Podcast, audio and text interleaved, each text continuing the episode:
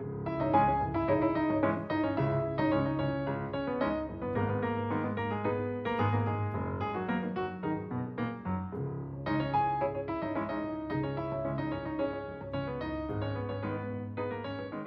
Viva, sejam bem-vindos. Estamos quase a fechar este ano de crise política e de eleições logo depois das festas, este ano 2021, e temos também uma espécie de confinamento logo na primeira semana de janeiro. E para a última edição do ano, para a semana, a equipa do Geometria Variável com os residentes fixos Nuno Severiano Teixeira e Carlos Coelho vão preparar uma, e comigo, claro, e com a Ana Fernandes, vão preparar uma emissão especial para a semana. Para esta semana, e eis que de repente se prende um foragido à justiça justiça. Quantos foragidos à justiça, até uns mais mediáticos que outros, foram apanhados? Poucos. Um antigo ministro é detido para que seja informado das alterações das suas medidas de coação e, como estamos em vésperas de eleições, que há uns meses ninguém podia prever, isto afinal está tudo ligado e favorece o poder, o poder que está. Isto são tudo interrogações, evidentemente. Porque há ainda, e precisamente por causa das eleições, as listas de deputados têm de ser entregues. Das do PSD já falámos aqui, aliás, tem congresso este fim de semana, mas PS e CDS também já têm as listas arrumadas, com a particularidade no CDS de ir um antigo líder do partido, José Ribeiro Castro, em número 2 em Lisboa, com a justificação de que era preciso. E é de democracia e de uma cimeira de democracia que vamos falar na última parte do Geometria Variável. É uma promessa cumprida do Presidente dos Estados Unidos, que também vamos falar nesta edição número 53 do Geometria Variável, a produção de Ana Fernandes, a gravação de José Inácio.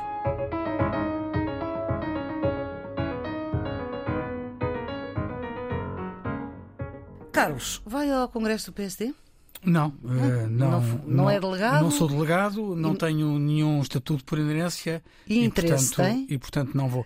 Não, eu acho que este Congresso foi decidido na altura das diretas, portanto não, não há exatamente uma uma ansiedade. Bom, tanto um congresso que vai ser de novo uh, norte, apesar de estar previsto para Lisboa, e portanto uh, o Carlos não tencionava ir nem que fosse em Lisboa. Não, se fosse em Lisboa era mais, era mais, mais fácil. Hum. Um, mas, mas, é, vão ser três dias, alguma é coisa vai ter que se é discutir neste disse, Congresso. Não, com certeza vai haver debates e, vai haver eh, atos eleitorais. Agora, a nova equipa o, o essencial do Congresso já foi decidido nas diretas, com a vitória de Rui Rio. E, portanto, não há uh, uh, nenhuma expectativa de novidade que possa resultar deste, deste Congresso. Digamos que este Congresso vai carimbar a vitória de Rui Rio como uh, a continuar como presidente do PSD. Nuno, alguma curiosidade sobre este Congresso? Do que é que se vai discutir nestes três dias do maior partido da oposição? Curiosidade sim, mas não tenho uma expectativa que haja um debate político muito, muito aceso. Primeiro porque quando se decide a eleição do líder por diretas, retira-se ao Congresso aquilo que é a verdadeira adrenalina política que os congressos tinham. Mas isso, infelizmente, depois, só o CDS é que mantém a eleição. Só o CDS é que a mantém. Mas mesmo que, eh, mesmo sem ser a eleição do líder, eu acho que os dois temas políticos mais importantes, no fundo, estão debatidos. O primeiro era a definição das listas e, portanto, perceber se o novo líder ou o reeleito líder criava unidade ou se havia maior, maior divisão, portanto, isso está resolvido. E, por outro lado, a outra questão era a política de alianças, que também já está mais ou menos definido. Portanto, enfim, naturalmente debates haverá, como o Carlos estava a dizer, mas não sei se serão aqueles que são politicamente significativos para o futuro do país. Oh, Carlos, o Carlos daqui, eh, Carlos Coelho daqui é quem conhece melhor o partido. Eh, nós lembremos, eh, e já falámos aqui no Geometria Variável em outras edições, precisamente sobre a questão da não coligação com o CDS. Também vale a pena lembrar lembrar que Rui Rio quis coligações com o CDS nas autárquicas e a vitória em Lisboa, se calhar não teria sido possível sem o CDS. O CDS é o número 2 da coligação em Lisboa. Sim, não, isso parece-me evidente que o CDS foi importante para a vitória em Lisboa, não tenho dúvidas nenhuma sobre isso.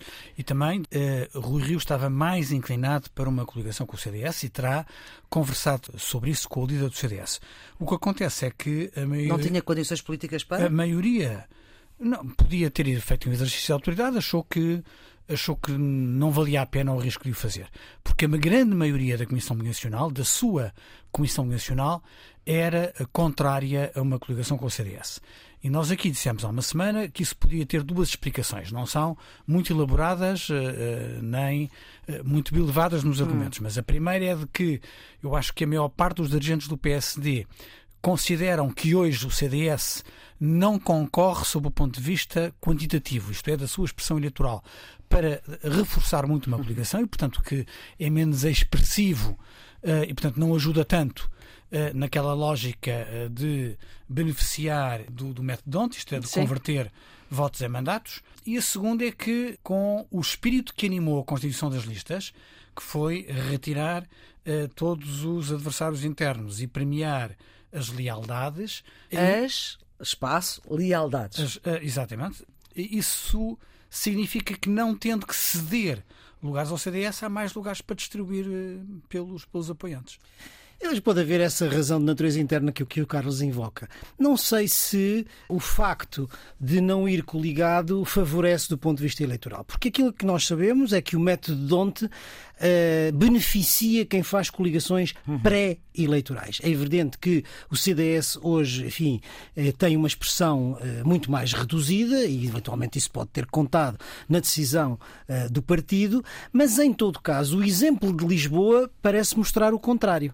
Ou seja, que o método Donte favorece essas coligações pré-eleitorais. Portanto, não sei se, se, será essa uma das razões. Nós apontamos aqui uma outra que eventualmente pode ter algum sentido uhum. e que é o facto de, se o PSD não vier a ganhar as eleições, a ter necessidade de poder fazer algum entendimento com o Partido Socialista e, portanto, não tendo, eh, digamos, uma, uma ligação à direita, eh, uhum. isso torna mais livre, vamos dizer uhum. assim, para eh, qualquer tipo de entendimento, não sei qual, mas um tipo de entendimento de viabilização, de viabilização do governo. É uma outra, provavelmente, estará na origem, ou se calhar ambas estarão na origem da decisão do, do Partido Social Democrata. Há um dado também a, realçar, é que há um antigo líder do CDS, José Ribeiro Castro, decidiu aceitar o convite para integrar as listas do CDS. É número 2 em Lisboa. Ele, aliás, acusa o PSD de precisamente ter voltado à esquerda por não ter, enfim, aceitado a ideia de uma coligação prévia. Diz também José Ribeiro Castro que não teria dúvidas do que é que Sá Carneiro faria no dia a seguir ao chumbo do orçamento do governo do Partido Socialista. Eh, eu não sei se Ribeiro Castro é eleito ou não, eu não sei se o número 2 do CDS em Lisboa é eleito. Eh, se for eleito à Assembleia da República, eh, ganha outra vez um grande deputado. Um, aí o CDS distingue-se do PSD que retirou nomes de qualidade das listas e também do PS. E também PS. Porque Francisco Assis, ao contrário de alguma expectativa hum. que existia, acabou por não ser candidato a deputado. E, portanto, com a justificação Castro... de que vai continuar como Presidente do Conselho, Conselho Económico, e Social, portanto, já contando com uma vitória antecipada das eleições Sim. de 30 de janeiro, coisa que os últimos dados eleitorais em Portugal têm sempre dado conta que é preciso ter alguma cautela com estas eh, previsões antes da hora. Sim, de qualquer forma, Ribeiro Castro é uma pessoa com qualidade e, portanto, se for eleito, reforça a qualidade da, da Assembleia da República. Para mim não é uma surpresa. O Dr. Ribeiro Castro é um apoiante de Francisco Rodrigues dos Santos desde, desde o início. Aliás, dos poucos históricos que o apoiaram e, portanto, não é uma surpresa a sua integração nas listas. E, nesse aspecto, também estou de acordo com o Carlos. O Dr. Ribeiro Castro seria um deputado de qualidade que deixa uma marca daquilo que era o CDS há uns anos atrás. E, portanto, quer dizer, por, por estas duas razões, acho que isso é expectável. É? Aliás, ele ganhou um congresso precisamente porque virou o congresso porque no CDS não há diretas e, portanto, a eleição do líder faz-se em Congresso.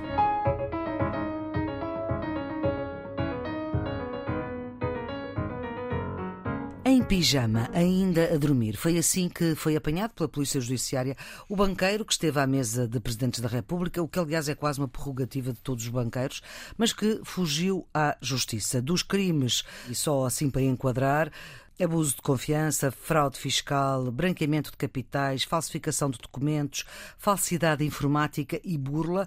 Tudo isto já transitou em julgado e alguém deixou fugir, agora foi apanhado.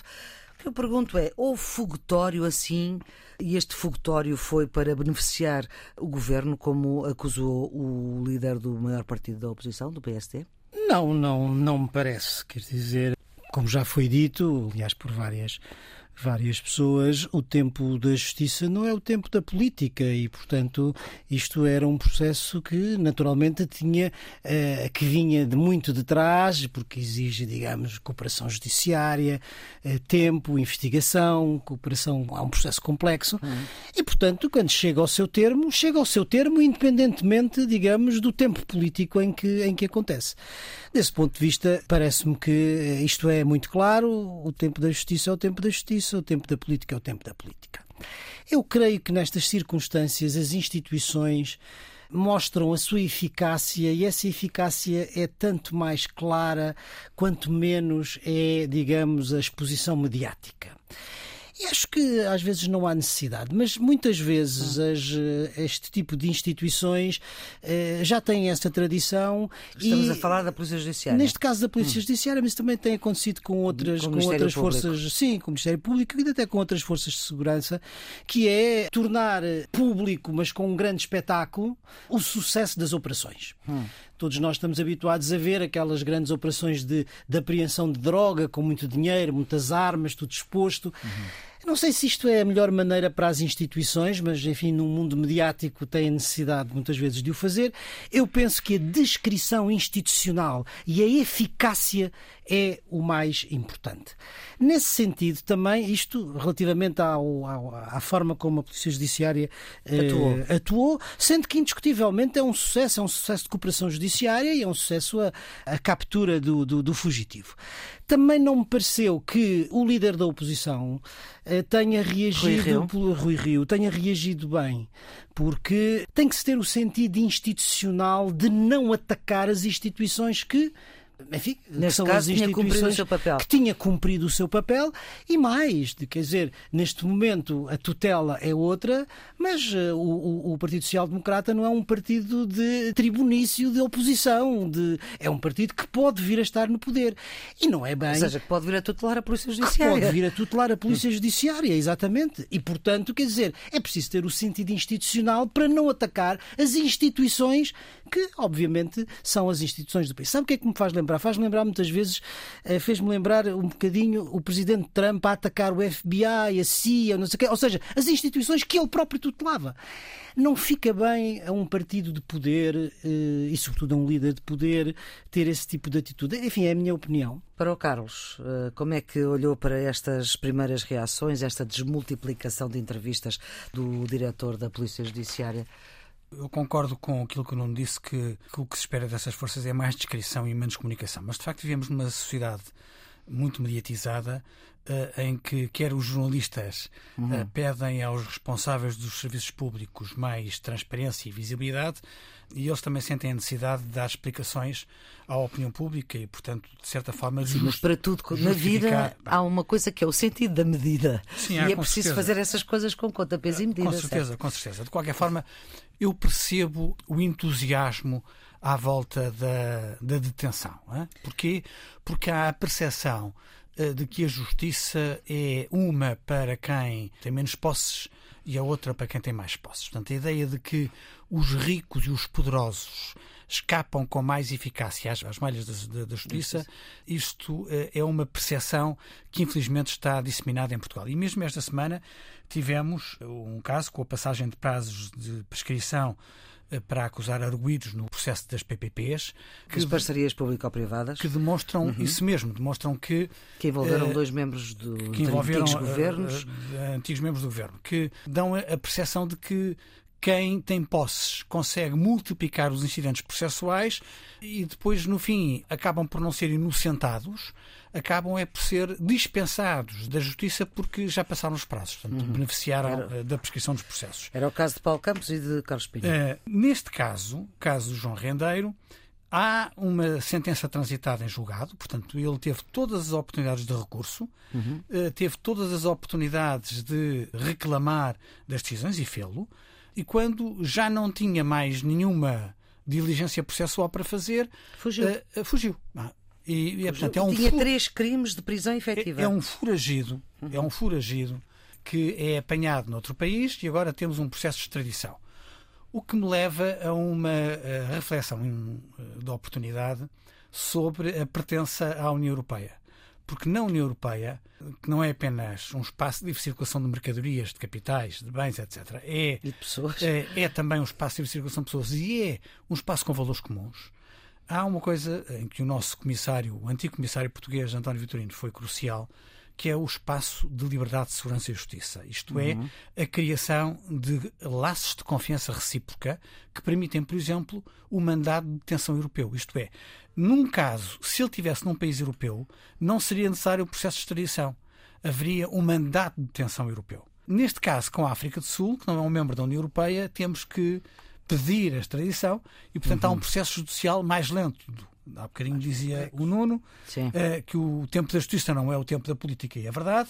É, é um processo mais moroso, é um processo com mais dificuldades e, portanto, é um processo que não vai terminar já. hã? Agora, percebo o entusiasmo das forças que concorreram para a detenção e para o início deste processo. E ele, sob um ponto de vista qualitativo, tem um valor positivo, que é o valor da cooperação internacional. Num mundo mais globalizado, há menos oportunidades para os delinquentes fugirem. Isto não é como há 100 anos atrás, que demorava seis meses até chegar à Austrália e ninguém sabia quem é que estava na Austrália. Hoje toda a gente sabe onde é que toda a gente está. Quer dizer, Até é pela- pelos cortinados, por uma. por tudo, por tudo. Quer a tecnologia que favorece a detenção, quer a circunstância hoje de que o mundo é mais pequeno. Não é geograficamente mais pequeno, mas a percepção que nós temos é de que ele é mais pequeno. É mais pequeno e é mais próximo. Portanto, torna-se mais difícil a um criminoso fugir às malhas da justiça. Ele compara-se, diz que fez muito menos do que Ricardo Salgado e Ricardo Salgado está em casa, mas enfim, a acusação de Ricardo Salgado ainda não, ainda não houve, não está no mesmo o processo passo. de João Rendeiro é um processo transitado em julgado. Julgado. É isso, Exatamente, é essa a é diferença. E havia uma certa soberba dele, de certa forma, em conseguir ter escapado, não é? Sim, ele a assunção eh, clara de que não há nenhum arrependimento e que há inclusivamente uma provocação ao Estado português. Sim, ele agora na- no tribunal virou-se para os jornalistas e disse em nenhuma circunstância regressa a Portugal. não é? Portanto, isto é uma provocação. não é? Não, significará que ele é uma provocação do ponto de vista ético, vamos dizer assim, e, e significa que no processo de extradição o primeiro passo é eh, saber se o, o arguído, neste caso, o- o criminoso, concorda com a extradição ou se opõe à extradição. Ele já, isto é um sinal claro de que ele se vai opor à extradição e que vai usar todos os meios judiciais ao seu alcance, e já tem os seus advogados, no sentido de se opor. É isso que faz eh, prever que o processo, além de complexo, seja ainda eh, longo no tempo até, até terminar. Só para fechar este assunto, e o Presidente da República, que também é professor de Direito, esteve bem ao ter comentado indiretamente este caso? Tanto quanto sei, esta semana comentou o comentário de Rui Rio sobre, E que eu pergunto é se sobre este processo. Eu acho que o comentário do Rui Rio foi desnecessário e corria, de facto, o risco de, de ser mal visto. Eh, O comentário do Presidente da República repõe as coisas como elas são. Portanto, ele, de facto, explica como é que as coisas se processam.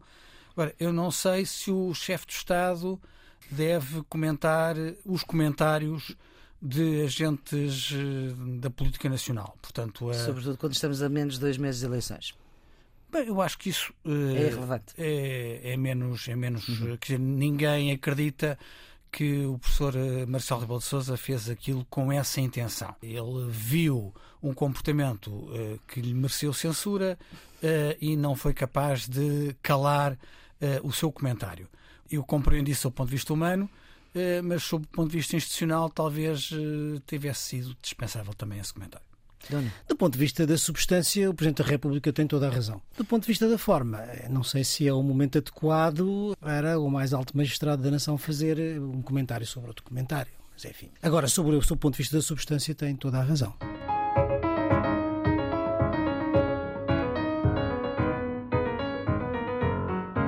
E tem tudo que ver com aquilo que acabámos de falar. A qualidade da democracia também se mede pela qualidade da justiça e também disso se falou na Cimeira das Democracias. Foi uma promessa do presidente americano Joe Biden pôr as democracias a falar umas com as outras, mesmo que tenha sido de forma virtual por causa destes tempos de pandemia.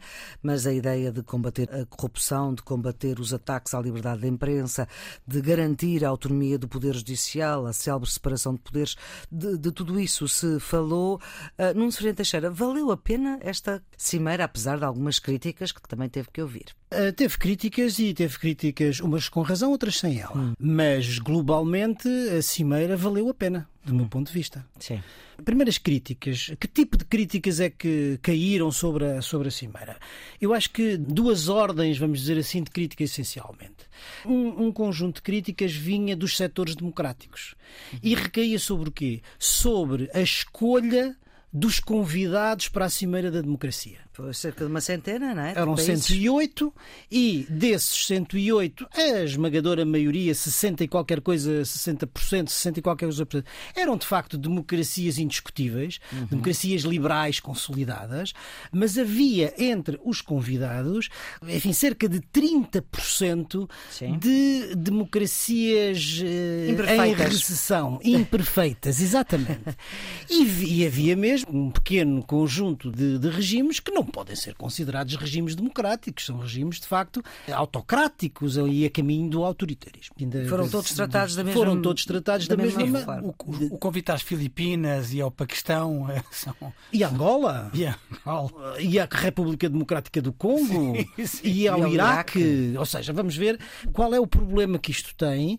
Nós compreendemos que o que está por trás disso não é propriamente o regime democrático, mas um conjunto de, enfim, de interesses e de alianças que os Estados Estados Unidos para o setor, mas isto. Não vale ao, tudo, não é? Ao, ao, não vale tudo, e ao alargar dessa forma elástica o conceito de democracia, afeta a credibilidade da cimeira e afeta a possibilidade de ter resultados concretos. Portanto, isto é uma coisa. A outra coisa é as críticas que vêm do lado dos regimes autoritários e das ideologias iliberais. É dizer, lá está o Ocidente, outra vez o imperialismo americano, outra vez a tentativa de hegemonia da ordem internacional, de imposição de um regime que é o regime do Ocidente.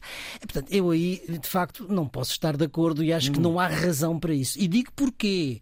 Porque se estivéssemos a falar aqui há 15 anos atrás, essa acusação ainda podia hum. ter algum, alguma sentido. razão de ser, algum Sim. sentido. Porquê? Porque a democracia estava triunfante, porque os Estados Unidos estavam no seu momento unipolar, uhum. porque estavam a fazer aquilo que se chamava o Democracy Promotion, portanto, a, a promoção da democracia, a exportação do modelo democrático. Não é isso que se passa hoje.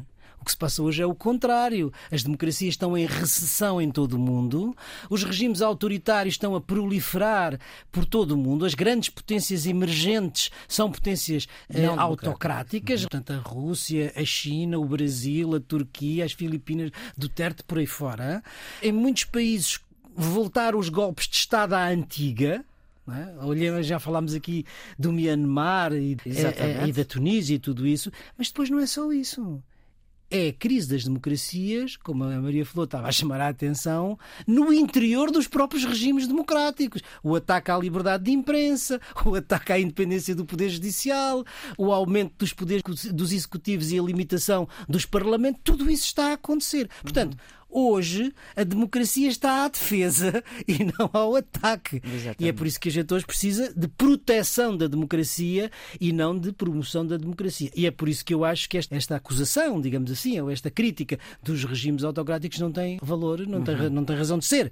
E é por isso que eu acho que, que a cimeira tem valor e tem sentido. Eu acho que, de facto, a questão dos convites é uma questão importante. Não apenas porque há países que foram convidados que nós não percebemos porque é que foram convidados. Estes que falámos, o Paquistão, mas, as Filipinas. Pela, pelo conflito do critério, porque há aliados tradicionais dos Estados Unidos que não foram convidados. O caso do Egito, da Arábia Saudita, da Jordânia, do Catar, dos Emirados Árabes Unidos. E qual é a interpretação que faz disso? O que é que acha que não foram convidados? Não, não foram convidados por razões que nós percebemos bem. É? Porque não são democracias. Com, é? com certeza, mas, mas, o problema é que há aliados que foram convidados e aliados que não foram convidados. Uhum. Não é? Uhum.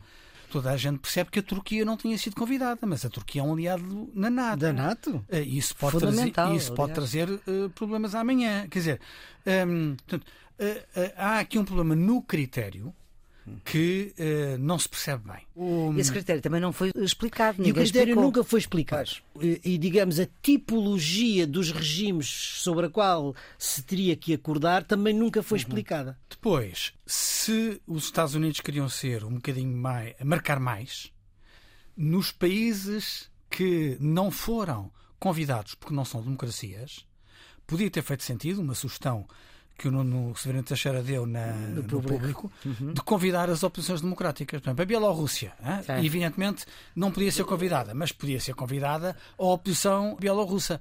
E isso teria dado um sinal claro de combate pela democracia em regimes tirânicos. Claro. E isso teria dado outro sabor a esta, a esta cimeira. Portanto, esta, esta conferência não deixa de ter um sabor uh, de alguma inconsequência de alguma inconsequência. As três prioridades claras que saem nas conclusões, toda a gente concorda: hum. o combate ao autoritarismo, o combate à corrupção, a defesa dos direitos humanos. Mas o que é que fica desta, desta conferência? Fica o compromisso daqui a um ano fazer outra, fazer um, ou fazer um balanço, mas fica pouco mais. Portanto, fica-nos a ideia de que podem ficar mais feridas relativamente a este problema dos aliados que foram convidados versus aliados não convidados, uhum. do que provavelmente as conclusões. E para os democratas que, que verdadeiramente acreditavam na Cimeira Sim. e no valor da Cimeira, fica um sabor amargo uhum. de que os interesses eh, geopolíticos acabam por manchar acabam os por, valores ideológicos. É, acabam por prevalecer. Acabam por e isso é que deixa um sabor amargo. Agora, uma coisa positiva foi a participação de Portugal. Uh, claro. O discurso do Presidente da República, do professor Marcelo Pelo de Sousa, certo. foi muito bom e deixou marcas muito interessantes em todos os aspectos, quer no diagnóstico que faz. Ou seja, eh, Portugal é... riscou, não é? Portugal riscou. Uhum. Riscou com qualidade. E riscou com qualidade. Sem num, dúvida, sem dúvida. Num tema importantíssimo para o nosso futuro coletivo, não é? Quer do ponto de vista dos valores, quer do ponto de vista das, das alianças, digamos certo, assim. Certo. Da credibilidade das alianças. Para resumir, Marcelo disse que. Chamou a atenção para a adesão de Portugal à União Europeia como um ato democrático e como uma consequência da democracia, mas com muita qualidade académica, como é o seu é, estilo, é, e com qualidade política, ele apontou três prioridades claras. A necessidade de reformas constantes para tornar as democracias mais eficazes, ou seja, a ideia de que a democracia precisa também, para lá dos seus valores, comportar eficácia a ideia de compromisso das lideranças com a defesa do ideal democrático, face à emergência dos populismos, e a urgência do combate às desigualdades, que ele considera um dos fatores mais graves uhum. do empobrecimento e do enfraquecimento das democracias. Porque há aqui algo não dito, vamos dizer Sim. assim, e que é suscitado pela pandemia.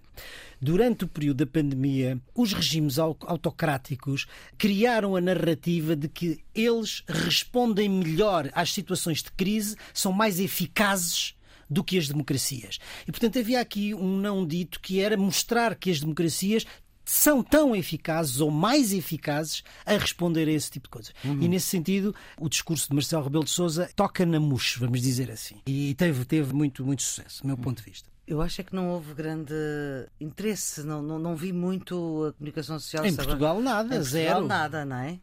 Em Portugal houve uns quantos opinion makers que falaram disso. O Carlos também escreveu Sim. um artigo mas uh, os órgãos de comunicação social não se preocuparam muito, muito, com isso. Com a Cimeira das Democracias. Bom.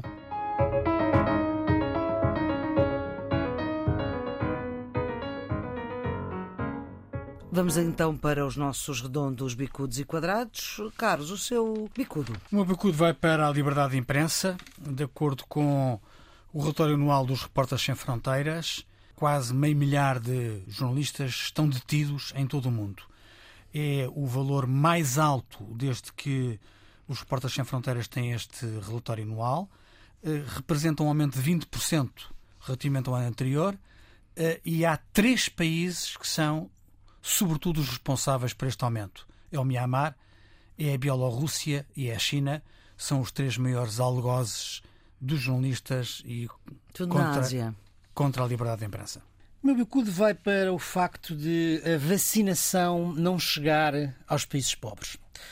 De acordo com o relatório da OMS, os países pobres receberam até ao final de novembro apenas 0,6% do total das vacinas produzidas em todo o mundo. Que horror. E a taxa de vacinação da população destes países é inferior a 8% no seu conjunto. Uhum. Mas eh, estima-se que até 2024 estes países não consigam atingir a imunidade, a imunidade de grupo. Como todos os especialistas avisaram, a Omicron aí está para mostrar que a vacinação, enquanto não for global, o que nos vai acontecer é que andaremos sucessivamente a combater a próxima variante. variante. E é a confirmação de que os problemas globais não têm outra alternativa se não ter uma resposta global. Quadrados? Carlos? O meu quadrado vai para o impacto das reformas estruturais na economia portuguesa. No último Economic Survey da OCDE sobre Portugal, eh, refere-se que as reformas estruturais em quatro áreas seriam suficientes para aumentar o PIB em perto de 5% nos próximos 15 anos. Uhum. Quais são as quatro áreas? Melhorar o nível de habilitações da população adulta, aumentar a despesa em políticas ativas no mercado de trabalho, ajudar mais as PMEs, designadamente no investimento em investigação, e desenvolver e melhorar a eficiência judicial e a execução dos contratos. Esta última, a parte uhum. judicial, seria das quatro aquela que teria maior impacto na economia portuguesa. Estas sugestões são um quadrado, porque revelam que nestas quatro dimensões Portugal tem feito de menos face ao que podíamos fazer para ter um crescimento maior, mais sustentável e mais sustentado. O meu quadrado vai para o encontro entre Xi Jinping e Vladimir Putin. Vladimir Putin e Xi Jinping reuniram-se virtualmente e o Kremlin afirmou que Xi apoia as reivindicações russas relativamente às garantias de segurança que o Ocidente deve dar sobre a questão da NATO. E ambas as potências manifestaram o seu desagrado face às novas alianças no Pacífico, como o Quad ou como o AUKUS. Uhum. Isto não é ainda uma aliança formal entre a Rússia e a China, mas é um sinal político muito claro da aproximação das duas potências autoritárias. Vamos para os redondos? O meu redondo vai para a declaração de Macron sobre a intenção de rever as regras orçamentais europeias para permitir grandes investimentos eh, ao nível da Europa. Estas declarações surgem no contexto da preparação da presença francesa do Conselho da União Europeia, que ocorrerá no próximo semestre, no primeiro semestre de 2022, Recorde-se que a suspensão do Pacto de Estabilidade e Crescimento termina no final do ano e o debate sobre a revisão das regras marcará o próximo ano e dependerá muito do compromisso de economias como a francesa e a alemã. Um desses países cheio de eleições e tem um novo governo uhum. e o outro tem eleições presidenciais à porta. Exatamente, em abril. Redondo, Nuno? O Redondo vai para as festas do povo de Campo Maior, ah.